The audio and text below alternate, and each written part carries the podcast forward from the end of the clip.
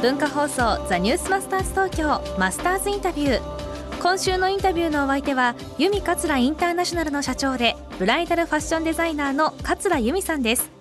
今日は創業から10年間自分のお給料が出ない中でブライダル授業をやめようと思ったことはなかったのかそんな質問に答えていただきました。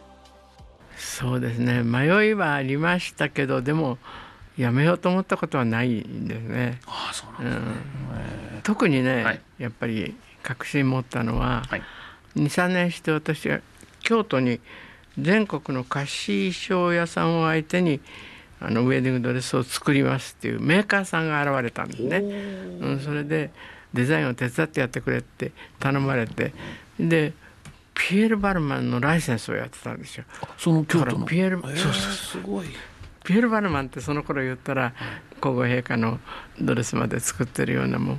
クリスチャン・リオールと並んで世界のトップですからね。でたまたまそのピエール・バルマンと一緒にちょっと夕食をご馳走しますってその社長さんが言ってね、はい、で同じ車にこう乗ってたんです。で私が指さして「あそこ私の店だ」ってバルマンに言ったら「はい、あちょっと降りて見せてもらっていい?」って言うから「ええどうぞ」って2階に上がったんですよね。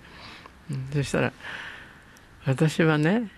私っていうのはバルマンですよ、はい、私はこの世で一番美しいものは花嫁姿だと思ってる、うん、大好きなんですってウェディングがね。なんだけど自分がオートクシルとして仕事してて年に23回しかそういう機会がない、まあ、ピエール・バルマンがやるようなのはどっかの国のお姫様に違いないわけですけども。だけどあなたは毎日これやってればいいんね羨ましい人生だって言ったんですよ。それで私も本当体ブルブルって震えて、うん、ピエール・バルマンが羨ましいっていうのはこんなことねもう。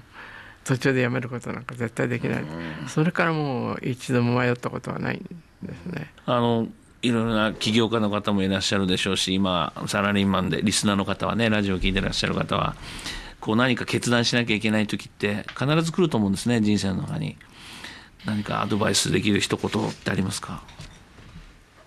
そうですね。パッとあの右だとかね、うん、一番だとかってこう言えるようなことっていうのは明らかにその人が自信を持ってることでしょ、うん、それでどっちにしたらいいかなって思う時っていうのはこれは私亡くなった主人から言われたんだけどそれはねどっちやったってどっちかにメリットがあるしデメリットもあるんだと、うん、こっちですだから決断した方向をやり抜くかどうかで決まるんでだから決断っていうのはどっちにしても大丈夫なことが多いと聞いてたのでまあただ私一つ心がけてるのはね昼間なかなか社員と一人一人喋ってるわけにいかないんであの用事のある人みんなノート出すんですよ。質問とか相談事とかね、はい、重要なことを私朝頭がこうクリアなうちに決断することにしてるんですよ。疲れて帰ってもう11時とか12時頃ねそれ見てね。大体ネガティブな返事が出る、うん、金かかりすぎるからやめましょうよとかね、うん、翌日の朝慌てて消すこともありますので、うん、少しかかってもやりましょうよと。なるべく節約してとかね、やっぱり前向きの結論を出す時は朝の方がいいですね。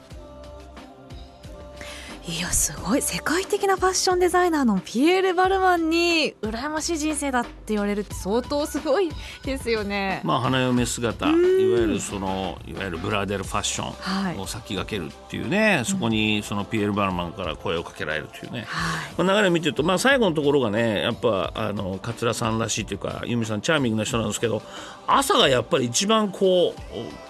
いいと。こうアイディアもバーン出ると。夜はネガティブな判断になってしまうと、まあ、皆さん一度ね、うん、あそこは行ってもらった方がいいですね。あのブライダルもすごいんですよ。外から見ると本当あのディズニーのシンデレラ城みたいな作りなんだけども。まあまあメルヘンチックですよ、はい、まあ、女性の心をくすぐるねあれは。夢ですからね、うん、このマスターズインタビューはポッドキャストでもお聞きいただけます。昨日一昨日の放送を聞き逃したという方ザニュースマスターズ東京の番組ホームページをぜひご利用ください明日も由美桂インターナショナルの社長桂由美さんのインタビューをお送りします。マスターズインタビューでした。